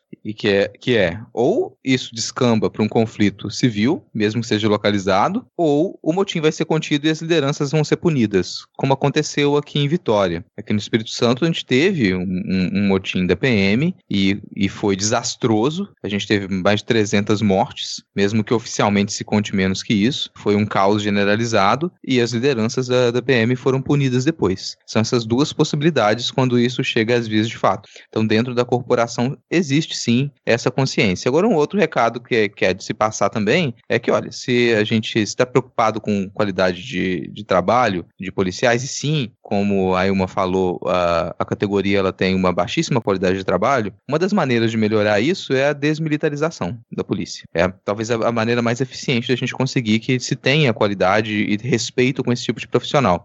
E o desrespeito com esse tipo de profissional vem com esse tipo de, de utiliza, utilização do acontecimento trágico pela base bolsonarista. É o momento em que você pega uma tragédia e você tenta converter toda a tragédia que envolve uma categoria, que ela não é uma tragédia só individual, não é só desse soldado, é uma tragédia da categoria, e você instrumentaliza isso para tentar voltar esse poder de fogo, esse poder, essa força militar contra os governadores. Então isso é muito cruel. E por conta da repercussão negativa que isso teve dentro da, da, da base política, eu tendo a acreditar hoje, eu sei que não vão concordar comigo, principalmente o Vitor não vai concordar, mas eu tendo a acreditar que a, a Bia Kicis pode perder a presidência da CCJ e talvez, enfim, o soldado Prisco ele seja, ele sofra alguma punição. Não sei se ele vai chegar a ser afastado, porque esse sujeito, ele foi expulso da PM da Bahia e ele é um, um incitador de motins. Ele é um incitador de, de revoltas injustificadas dentro da corporação. Então ele já tem essa fama, uma fama muito negativa. Quem ele conseguiu mobilizar ali, ficou demonstrado, como a Ilma falou, foi uma, uma parte da categoria, uma parte da corporação que ela já já estava já já tava dentro desse desse bojo, desse grupo de revoltosos, já estava submersa nesse tipo de, de comunicação. Não foi uma coisa tão extensa, aparentemente foi contido com, com certa rapidez. Desde uma coisa que a gente até fica na dúvida é que depois disso se comentou muito que o governador da, da Bahia ele tem uma proximidade com as lideranças da PM, que ele tem um bom diálogo e isso facilitaria que não aconte que não que isso não se generalizasse, que você não tivesse motins em outras cidades também. Né? Bom, eu concordo com vocês, mas eu quero levantar só uma questão. Os, deputa os deputados bolsonaristas eles não incentivaram incentivaram só o motim na Bahia, eles incentivaram o motim no país inteiro. Então a gente vê uh, vídeos de manifestações de policiais militares pedindo motim, incentivando motim em cidades no Paraná, em São Paulo, você vê até aqui mesmo no Rio Grande do Sul. Então eu acho que essa essa morte, essa tragédia, ela foi tão politizada que ela foi politizada e nacionalizada, tá? Então a, as bases bolsonaristas estão vendendo a morte desse policial como um sacrifício para um bem maior. E é, é isso que tem, que tem rolado nos grupos bolsonaristas de hoje, tá? Que ele se sacrificou por um bem maior e tem uma, um chamamento para as pessoas também se sacrificarem a um bem maior. E eu acho que a gente precisa chamar muita atenção para esse caso em como ele está suando na cabeça dessas pessoas. Porque a gente pode dizer, ah, não tá, tipo, é só, é só um chamamentinho, assim, não é nada demais. Também não era nada demais os chamamentos para invadir o Capitólio, né? Então, isso para falar de alguma coisa que aconteceu agora há pouco, em janeiro. Então, eu acho que esse caso foi, foi muito emblemático e ele ter acontecido tão perto do, da comemoração do golpe também é muito emblemático. E a morte desse, desse homem, infelizmente, vai ser utilizada amanhã o dia inteiro como um, uma simbologia de um heroísmo que essas pessoas que estão ali querem atingir também. Então vejam que, que o surto desse policial se torna um objetivo de, de ser, de acontecer. O que, que vai acontecer agora? Eu preciso que isso aconteça comigo, que eu faça exatamente assim para que eu consiga mudar o que está acontecendo, a ditadura dos governadores, etc. e tal. Eu acho é, um tanto curioso a, a surpresa que existe no tratamento que a polícia teve com o caso, né? Porque se, se o, a vítima não fosse um policial, seria, acho que terça-feira na maior parte do, do, do, do, Brasil, infelizmente. Né? Seria um, um dia comum. E aí, mas, e aí, a partir do momento que você começa essa divulgação, inclusive nas redes bolsonaristas, com, com o, os dizeres de que o governador mandou matar, né? Porque eu ouvi chegar a notícia assim: tu viu o caso daquele PM na Bahia que o governador mandou matar. E eu, tendo lido a notícia, eu fiquei, então, é, tem, né, é, a coisa tem outro, outras dimensões envolvidas. Né? Tem todo o caso que vem falar também da desorganização da corporação que ele pegou, ele estava em serviço, pegou armas da, ele era de outra cidade, né, pegou armas da, da, da, do seu quartel e foi embora e teve vários postos de fiscalização onde ele poderia ter sido parado de alguma forma, porque ele estava, né, no, no carro civil. Então tem uma, um, uma série de coisas que, que faz esse caldo entornar. E, e aí eu só queria né, lembrar para a gente ter na, assim, no, no fundo da mente, para não esquecer, aquele projeto que tem de uma, uma espécie de federalização das polícias militares, né? De criação daquele Conselho Nacional do, dos Comandantes das Polícias que viria aí é, suprir justamente é, essa crise que é gerada pela, pela, pela demonização dos governadores e por né, pela chamar os governadores de ditadores, etc. Então, acho que esse pode ser um caso que dá atração para essa proposta. O que, né, nesse clima de, de golpismo efervescente que a gente tem, a, a PM, que é de fato a maior força né, militar e bélica do país, não o, as Forças Armadas de fato em número né, e em presença, ela ser federalizada e ela que já é muito bolsonarista em sua base, eu acho que é um, um um, perigo muito, muito complicado de se ter. E por último, só colocar uma coisa que me chamou a atenção, que eu não, não sei se tem significado ou, ou alguma coisa, mas todos o, o, os deputados aí bolsonaristas que, que divulgaram o caso, eu acho que eu não vi ninguém ou muito pouco citando o nome dele. Era sempre o PM Bahia, o PM Bahia, o PM Bahia. E assim, não que isso signifique nada, mas me, me incomodou de alguma forma isso. Essa, não sei se é uma tentativa de desumanização ou pelo contrário é uma tentativa de generalização, mas eu achei estranho. É, primeiramente eu concordo com o Rodrigo sobre a Bia Kisses, mas concordo no sentido de querendo acreditar. Então, se o Rodrigo acredita que ela pode perder o cargo, tô contigo, Rodrigo. Eu também acredito, cara. Vamos junto nessa. Se acontecer isso, vai ser ótimo. É, concordo com o Diego também quando ele fala que por ter sido um PM o apelo foi muito maior. Se fosse um civil aleatório tendo um surto, se realmente ficar comprovado que o cara teve lá um surto, não sei se vai ter como comprovar isso seria segunda-feira. E, o, o Diego, o recado nas redes bolsonaristas chegam como governador petista que mandou matar o PM. É sempre bom fazer essa observação.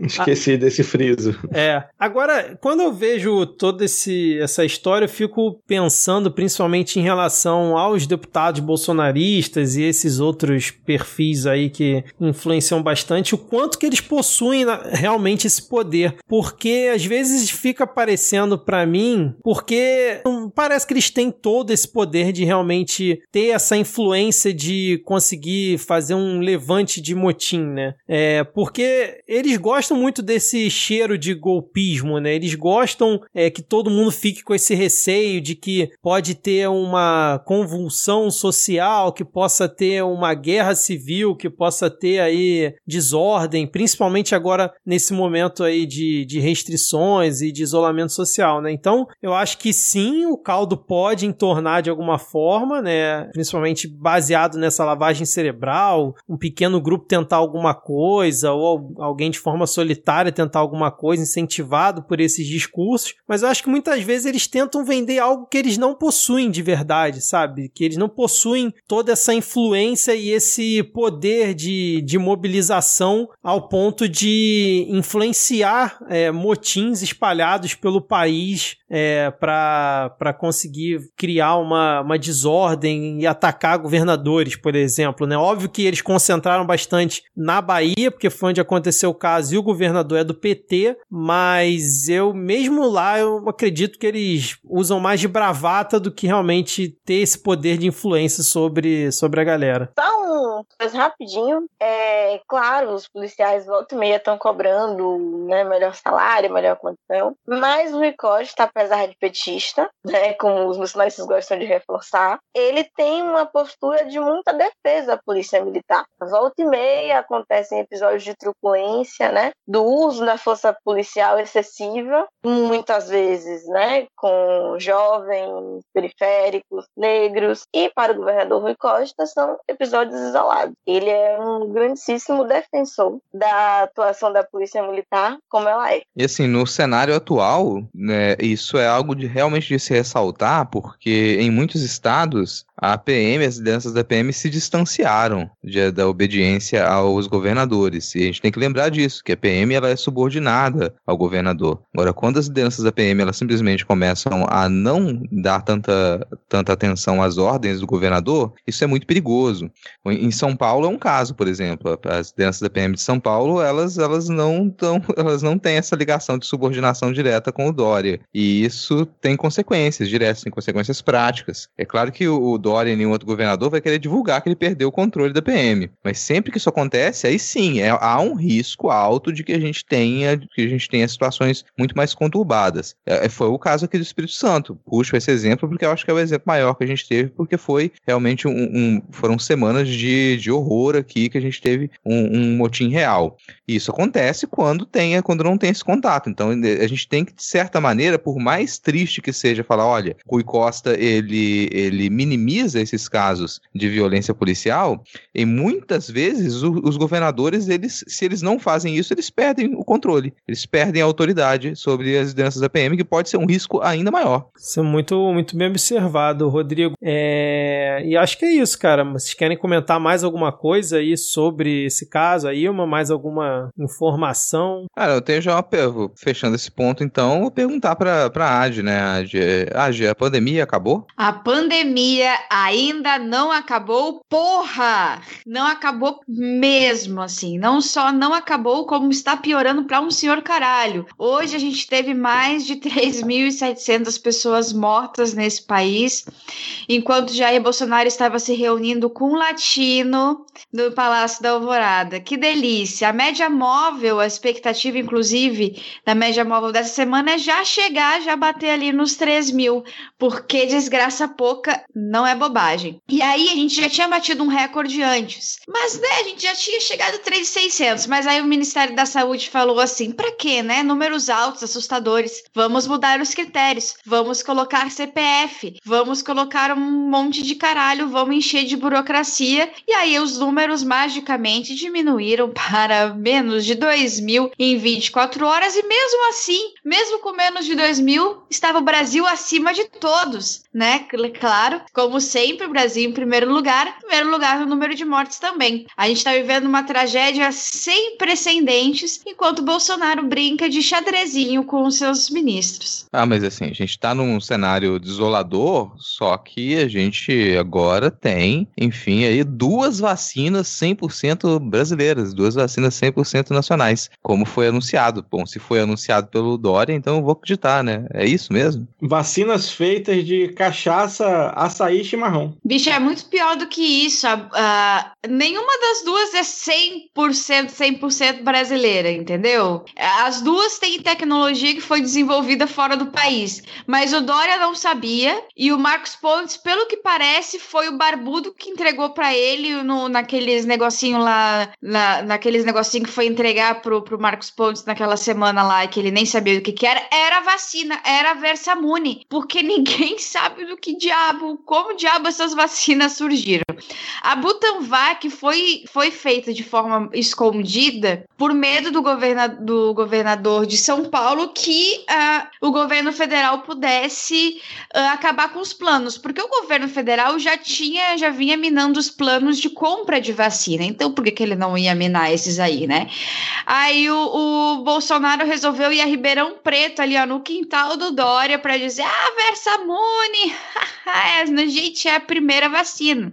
Isso foi muito interessante porque 8 horas da manhã estava acordando ali, tomando um café da manhã, e você olha a cara do Dória, assim, mas que diabo, o que, que esse homem tá fazendo aí? Eu tava anunciando a Butanvac. Aí foi uma corrida, assim, dentro do. ali na esplanada dos ministérios, era é Bolsonaro ligando pro Marcos Pontes, resolve esse bagulho aí. Aí Marcos Pontes chamou uma coletiva de imprensa em cinco minutos para dizer não, não, a gente protocolou o pedido na Anvisa dois dias antes. Mas a gente já tinha, já tava planejando chamar essa coletiva aqui também. Foi tudo uma baita de uma coincidência. Na verdade, todo mundo queimou a largada, tá? Todo mundo fez cagada aí. Foi uma politicagem feia. Por quê? A Butanvac, o Dória quer que a Butanvac seja já pronta para aplicar até o meio do ano. Isso é impossível. Isso não tem não tem lógica. E a Versamune é só lá para 2022 que é a previsão de que comece a, a ser aplicada. Então tentaram dar uma é, é, tentaram dar uma solução, todo mundo tentou dar uma solução muito melhor para a situação, mas a solução só vem daqui um ano dois.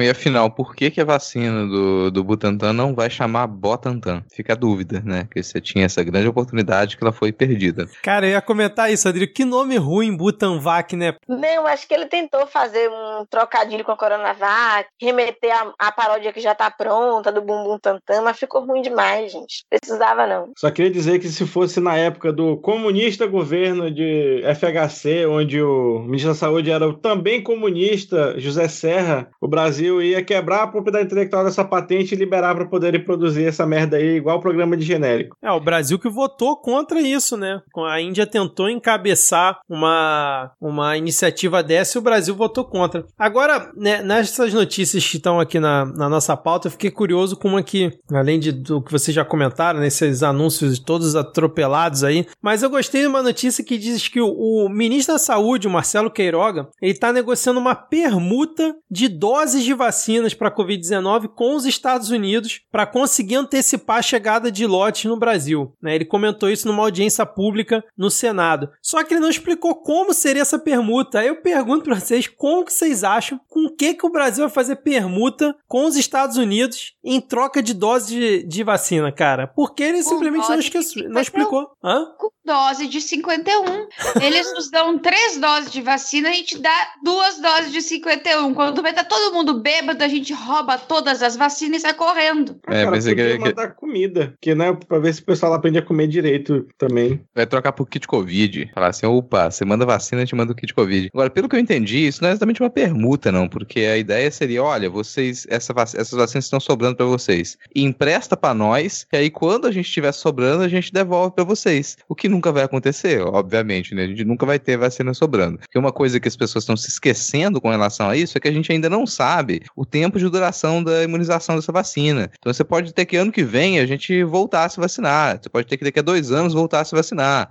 Então aquela não é a pandemia, a pandemia não só não acabou, porra, como ela provavelmente não vai acabar tão facilmente assim. Então você vacinou as pessoas agora, você vai precisar de mais vacina ano que vem, você vai precisar de mais vacina no ano seguinte. A produção de vacina nunca mais vai poder parar. E isso vai ter que ser uma campanha de vacinação permanente. Do mesmo jeito, pro- provavelmente vai ser algo similar ao que é a vacinação da gripe, que toda temporada você precisa revacinar as pessoas. E se a gente está tendo dificuldade de manter a vacinação agora, quando você tem uma, um interesse muito maior, você tem todos os países interessados em vacina e uma produção em larga escala, pensa quando se perceber que você vai precisar de uma logística, de uma articulação para poder manter a compra de insumos e de fabricação de vacina para os próximos anos. Para toda temporada você ter que vacinar boa parte da população. Então não, não funciona esse tipo de permuta. Não adianta você falar para os Estados Unidos, opa, empresta a vacina para nós agora que depois a gente devolve. Provavelmente eles já estão considerando que eles vão precisar estocar vacina para os próximos anos continuar a vacinar a sua população. E um detalhe que acho que é importante a gente frisar aqui é que assim, o governo lá fora mudou, mas eles ainda são America First, né? Então, primeiro eles, depois, quem sabe, os outros. Eu tava vendo mais cedo que eles já responderam que só vão poder doar a partir de maio. E aí, maio, eles sentam e conversam para ver como é que vai ser a situação. A gente precisa disso agora, né? Imediatamente. Ou seja, uma situação bastante complicada do Brasil, que não é só ligar e. De repente, a gente está tentando correr atrás de erros cometidos lá atrás. Então, é realmente um esforço que nos parece que até agora o pessoal não entendeu muito bem. É o tamanho do pepino que eles precisam descascar pra gente. É, e tipo, eu acho que é importante o Brasil ter vacinas produzidas aqui, né? Seja em parceria ou 100% nacional, não importa, né? É, quanto mais melhor. Só que realmente essa politicagem que o Dória e depois o Marcos Ponte, aquela, aquele pronunciamento ridículo, levando é, protocolo impresso para mostrar que eles deram entrada antes na Anvisa do que a Butanvac, é totalmente desnecessário, né? Porque, para mim, o João Dória já perdeu essa.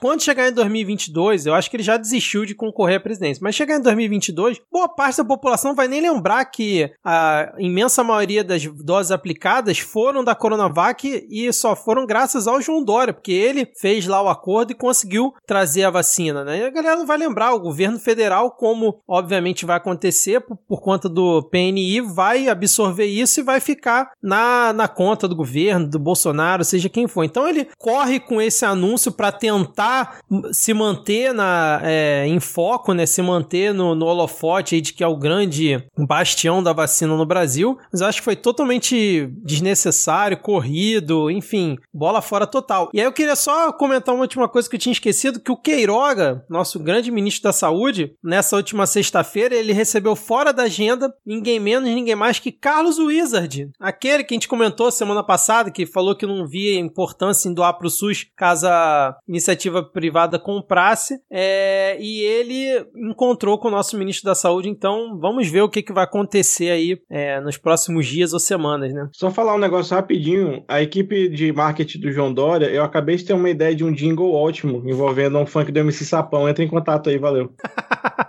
Gente, mas assim, vocês estão discutindo vacina, estão discutindo os caminhos da pandemia, mas a realidade, os nossos governadores já encontraram a solução. Porque o pessoal lá fora fica falando de, de lockdown, e lockdown funciona? Funciona, a gente já entendeu isso, mas quer uma coisa que provavelmente vai funcionar muito melhor, com quase certeza? Feriadão. Vamos lançar feriadão. Porque assim, você lançou feriadão, pra que que você precisa se preocupar agora? Se a ideia ah, é fazer com que os, os patrões não queiram obrigar os trabalhadores a irem trabalhar, Que coisa melhor do que lançar um feriadão? Pronto, tá todo mundo agradado, agradado agora. Você adiantou os feriados, os patrões não vão perder nada, porque o feriado tá adiantado, e o trabalhador não precisa trabalhar. E, obviamente, vai todo mundo ficar em casa, ninguém vai pra praia. Incluindo o governador, né, aqui no Rio que o meu querido governador em exercício, Cláudio Castro, simplesmente decretou isso aí que o Rodrigo falou, um super feriadão. Tá aqui uma semana com, entre aspas, tudo parado. E o cara foi lá pra uma casa em Itaipava, que é aqui na, na Serra do estado do Rio, e fez uma festa com todo mundo se aglomerando, sem máscara, né? E aí descobriram que teve funcionário é, do, do estado, né? Servidor que participou da festa de alguma forma e não sabem se foi. É, é, como convidado, ou o cara pagou por fora, enfim. E ele tava lá se reunindo com a família enquanto o Estado tá aí, vamos dizer assim, trancado e sem respeitar qualquer protocolo. E depois veio pedir desculpa, dizendo que errou, que apareceram alguns amigos lá que ele não tava esperando. E aí, de repente, a, a festa que era só ali com os familiares, com os sogros, né, com quem mora com ele, acabou aumentando e foi isso que, que acabou a, a, a imprensa noticiando. Aí perguntaram para ele ele hoje, depois de novo, o que, que ele achava disso. Ele falou: Não, já, já dei a, a, minha, a minha. Já fiz o meu pronunciamento, já fiz meu pedido de desculpas, então acho que é, é caso resolvido. A gente não precisa mais ficar entrando nesse, nessa história, não. Mano, 18 cambistas na porta vendendo ingresso e ele falando que era só pra minha família. É, exatamente, cara. Eu tô melhor que você, que aqui não teve, não, tá? Rolou ano passado, o pessoal viu que não deu muito certo, decidiu que não ia adiantar feriado, mas por uma razão muito nobre. Segundo o prefeito prefeito de Salvador, Bruno Reis, para não sepultar o São João. Então, para quem ainda quer ter esperança de São João,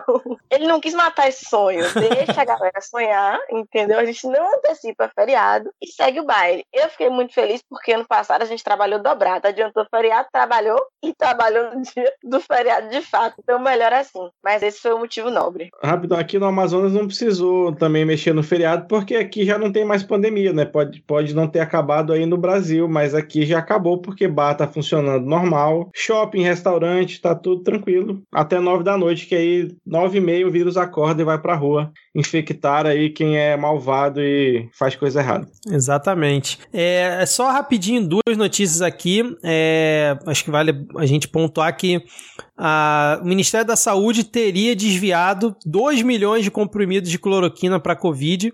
É, e o programa de malária que usa cloroquina ficou sem estoque praticamente durante um período. E aí o, o Ministério teve que fazer uma solicitação à Fiocruz de emergência para conseguir produzir 750 mil comprimidos e manter o estoque aí é, do programa da malária é, para o ano inteiro.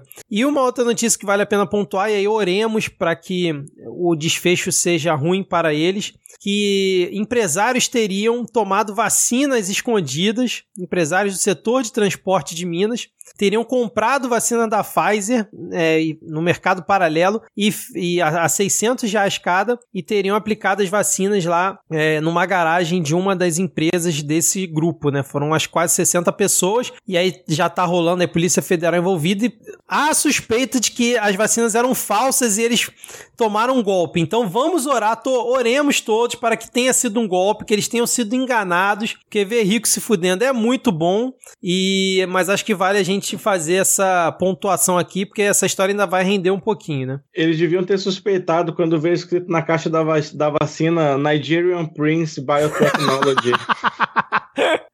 ah, e vamos também só pontuar aqui que Regina Duarte foi vacinada essa semana, General Moron a gente já comentou, e Paulo Guedes também já estão devidamente vacinados. É, Rodrigo, vamos comentar rapidinho aqui sobre a questão do orçamento 2021 para fechar, porque a gente tinha falado do censo, né? E acabou que o censo realmente perdeu o seu orçamento quase que completo de 2 bilhões, caiu para 70 milhões, sei lá, mas parece que ainda dá para reverter, né? Dá sim, a gente tem alguns problemas nesse orçamento que foi aprovado e por mais estranho que seja dizer isso, e vai soar estranho, tá, gente? Já se preparem. É, a aprovação a gente pode ser salvo pelo teto de gastos. Eu falei que é só estranho. o que acontece é que esse orçamento aprovado, ele rompe o teto de gastos. Se não me engano, em 36 bilhões. Então, ele é um orçamento que ele tende a não ser aprovado pela equipe do, do Ministério da Economia. Que a gente sabe que é teto de gasto acima de todo. Então, e se, e se romper os 36 bilhões ali, a gente tem um problema. O orçamento vai ter que ser revisto, muito provavelmente. Mas a gente já teve... Esse problema do, do IBGE, inclusive, ele resultou aí na na demissão da, da presidência do IBGE, que, bom, a gente não perde grande coisa, né? Porque o IBGE ele vem sendo sucateado de, nesses últimos dois anos, ao ponto de você ter hoje uh, os, os técnicos efetivos do IBGE eles estão em número tão reduzido que quando eles se aposentarem, você já não vai ter pessoal suficiente para poder manter as atividades básicas do IBGE. Então você vai, vai, já vai tarde a liderança do IBGE. Agora, para conseguir reorganizar o IBGE vai ser muito complicado nos próximos tempos. Então, esse mesmo que você entregasse um orçamento prático agora, esse orçamento provavelmente não conseguiria ser utilizado da melhor maneira possível. Mas dentro do, do orçamento que foi aprovado agora, é provável que isso seja revisto mais por conta de um erro, esse erro de ter estourado o teto de gastos, do que propriamente por terem consciência de que o orçamento ele esgotava qualquer possibilidade de ação do IBGE. Exatamente. Então vamos ficar aí na torcida e acompanhar para ver como é que vai ficar essa situação. E ainda comentando sobre orçamento, se ninguém tiver mais nada para comentar, só fazendo aqui uma lendo mais uma notícia de que os militares terão reajuste e investimento maior do que o SUS nesse orçamento aí que foi aprovado. Vamos ver se isso vai continuar, mas finalmente o governo conseguiu fazer com que o Ministério da Defesa tenha um orçamento maior que o Ministério da Saúde. Você já viu como é que tá o preço da picanha, cara? Não ia dar, bicho. Do leite condensado, né, cara? Verdade. Bom, se ninguém tiver mais nada para comentar, a gente vai seguir aqui para o Adivinha. Vamos lá, de Adivinha?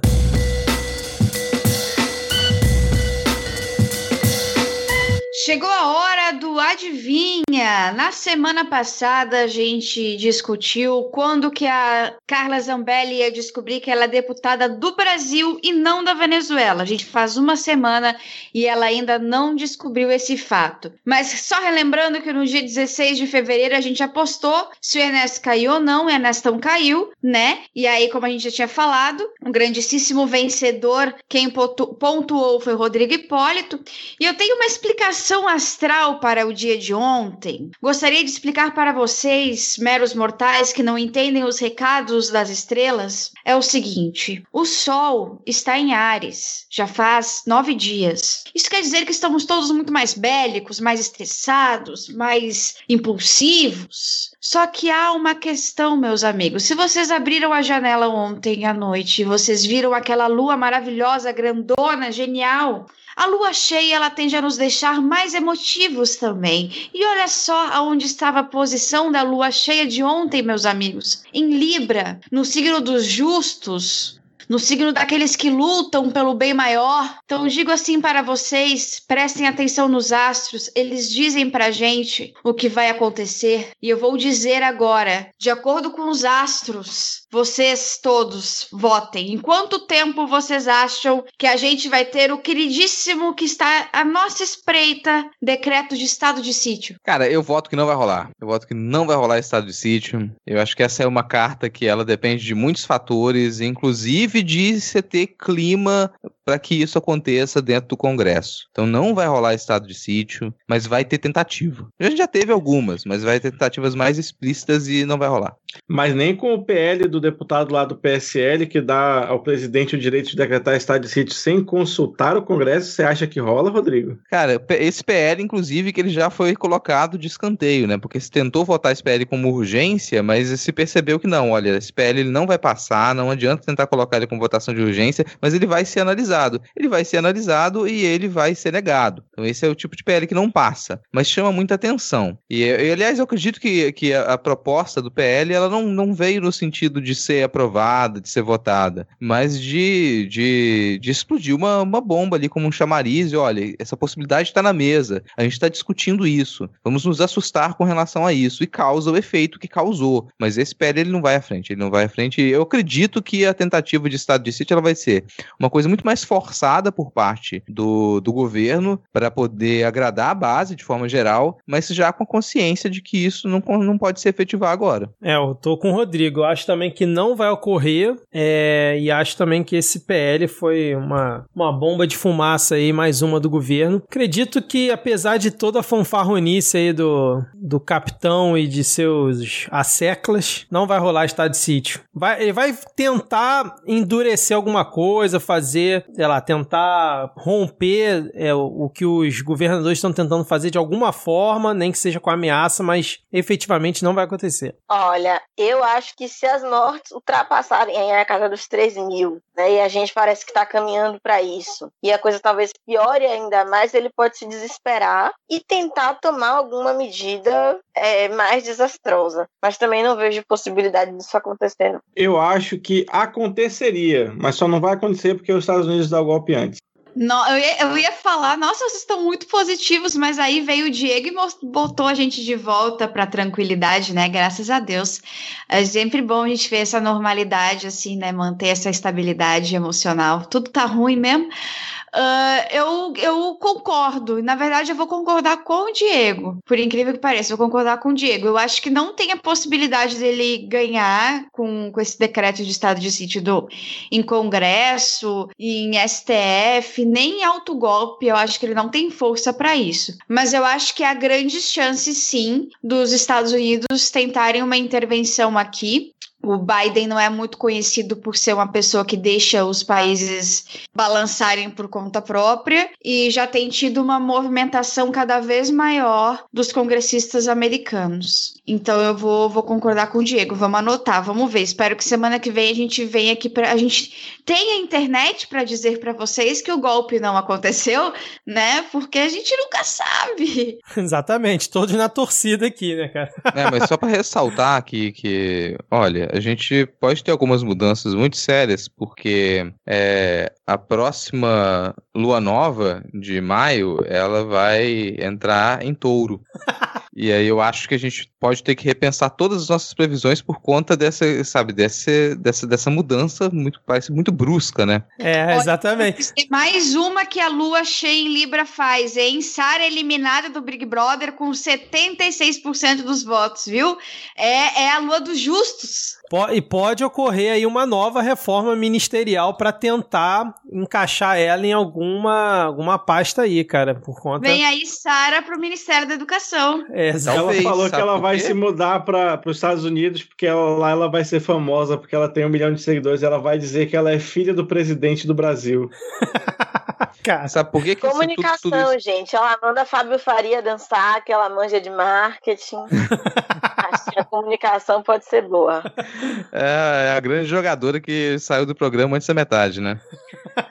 Cara, mas assim, tem, vou, vou deixar essa pedra cantada aqui, porque você sabe o que vai acontecer dia 26 de maio? Dia 26 de maio a gente tem eclipse lunar com a lua cheia em Sagitário. Cara, eu acho que agora realmente guardem na, na agenda de vocês, caros ouvintes, porque essa pode ser a data, hein? Bom, vamos encerrar logo isso aqui antes que o negócio fique cada vez mais complexo. Vamos agora para o nosso momento dos salves e depois para as dicas culturais. Deixa eu começar aqui mandando um salve para a nossa queridíssima Lele Riso e o arroba Castro pediu para mandar um salve para o arroba Bruno Simões, que é diplomata e está recuperado da Covid-19 e vacinado. Além disso, ele mandou um abraço para todos nós e disse que ama o Midcast Política. Seguindo aqui, mandar um salve para as queridíssimas, né? Aqui tá só lendo para as queridíssimas Leila e Paola da Ilha das Profes, que é podcast, é canal do YouTube, é multiplataforma e se você não assiste, só você não assiste. E a Eren Carla pediu um beijo da Ilma. Então, a Ilma, se você quiser, mande um beijo para a Eren Carla. Beijo, Eren. Deixa eu mandar outro também que você não colocou na pauta, porque ela respondeu só para mim. Ana Penalva pediu um beijo, então tá dado, ou melhor, né? Tá mandado para ela e para a mãe dela, a dona Kátia. 13 beijos, na verdade, que ela já começou a virar jacaré, já se vacinou hoje. um beijo para as duas. Bom, falando em vacina, eu tô aqui com um papel importante de mandar um salve nosso sempre presente jornal Ataque. E agora vem um salve especial porque a mamãe de jornal Ataque, Ataque Mamãe, a mãe de jornal Ataque recebeu a segunda dose da Coronavac. Parabéns. E o arroba D underline Vitor J mandou um abraço de longe sem coronga, graças a Deus, para nós, porque a gente ajuda ele a saber que ele não tá indignado sozinho. Que legal, cara. É, então, gente, um salve também para Rafael Thompson e para Roberta Santana. Acompanhe a gente aí. Beijos. Maravilha. Deixa eu começar então aqui com as dicas culturais. Eu quero indicar o excelente fio do Bruno Sales é, lá no Twitter, onde o título é Imagina se o canal de Suez fosse administrado pelo governo Bolsonaro. Acho que não preciso dizer mais nada. Vai no, na descrição do episódio, clica no link e vai ler essa belíssima thread, caso você ainda não tenha acompanhado essa disruptiva é, imaginação aí do Bruno tentando ver como seria o governo administrando o canal de Suez. Hoje eu tenho dicas culturais várias. Eu já tenho um canal no YouTube, tinha nada para fazer. Quando vi me deparei com esse canal aí, achei muito bom, curiosamente de um amigo meu que deveria ter me avisado que ele tá com um canal tão bom, que se chama Cauê no PC pela trilha já é o suficiente para você ficar, mas os comentários aí fica, é muito bom. Uh, um outro que, que eu tô participando praticamente todos os domingos, jogando ali com uma galera muito louca ali do Twitter, que é o canal do Twitch da, do Normose, e um filmaço que eu assisti essa semana com a minha mãe, que eu fiquei chocada. É um filme que tá na Netflix, é o Set de Chicago. Não vou dar spoilers, só digo, sentem e assistam. É uma grande surpresa e é uma maravilha. Cara, a minha dica dessa semana, minha dica de podcast dessa semana é o podcast Des Criarte, que é um podcast sobre arte, história da arte, com muita descrição. Um podcast que é pensado para que pessoas cegas elas possam também entrar em contato aí com características de obras de arte. Então, nos episódios, além ali de uma de informações sobre artistas, de biografia de artistas, também vem descrição dos trabalhos. Ela tem essa preocupação. Então, fica linkado aqui na postagem o Twitter do Descriarte, onde você encontra o link para poder assinar em quaisquer plataformas para ouvir podcast. Eu vou trazer hoje uma dica musical, né, que eu descobri esse domingo e eu achei simplesmente genial. Então, para você é a música Meu Mundo Sem Você do forró Noda de Caju, que é nada mais nada menos do que a versão forró de My Immortal do Evanescence. Muito obrigado. Cara, eu vou escutar isso assim que a gente encerrar a gravação. Eu preciso Você é louco? escutar eu tô isso. abrindo agora. Eu É muito tchau, bom, cara. Vou dar tchau com isso. E, e antes da, da Irma fazer a indicação dela, eu queria sempre lembrar aqui, é, parabenizar o Rodrigo por sempre trazer aqui para os ouvintes podcasts é, diferenciados e de qualidade. Fico sempre impressionado com o vasto é, catálogo disponível que o Rodrigo traz aqui pro, pros ouvintes, cara. Como que eu sou à toa, né? Enquanto o Diego não escuta nem o podcast da casa, eu fico ali gastando, escutando podcast que surge no Carera 4. Mas é isso aí mesmo, gente. Olha, tem podcast para todo tipo de público atualmente. É só procurar lá do que você gosta que vai encontrar. Verdade. É, minha indicação é um livro. Eu sei porque o Pássaro Canta na Gaiola, que é o primeiro da série de autobiografias da escritora e poetisa estadunidense Maya Angelou. E é a melhor coisa que eu li esse ano, assim, desde o início de março, né? desde fevereiro, que só tô lendo o arquivo. É artigo científico, então, em termos de literatura, foi a melhor coisa que eu li nos últimos tempos. Muito bom. Maravilha. O terceiro turno ainda tá rolando, Ailma? Tá, né? Podcast? Continua o terceiro turno, que eu gravo amanhã, é o meu podcast de política também. Sai toda sexta-feira. E o Podmiga sobre reality show. A gente tá falando muito de Big Brother.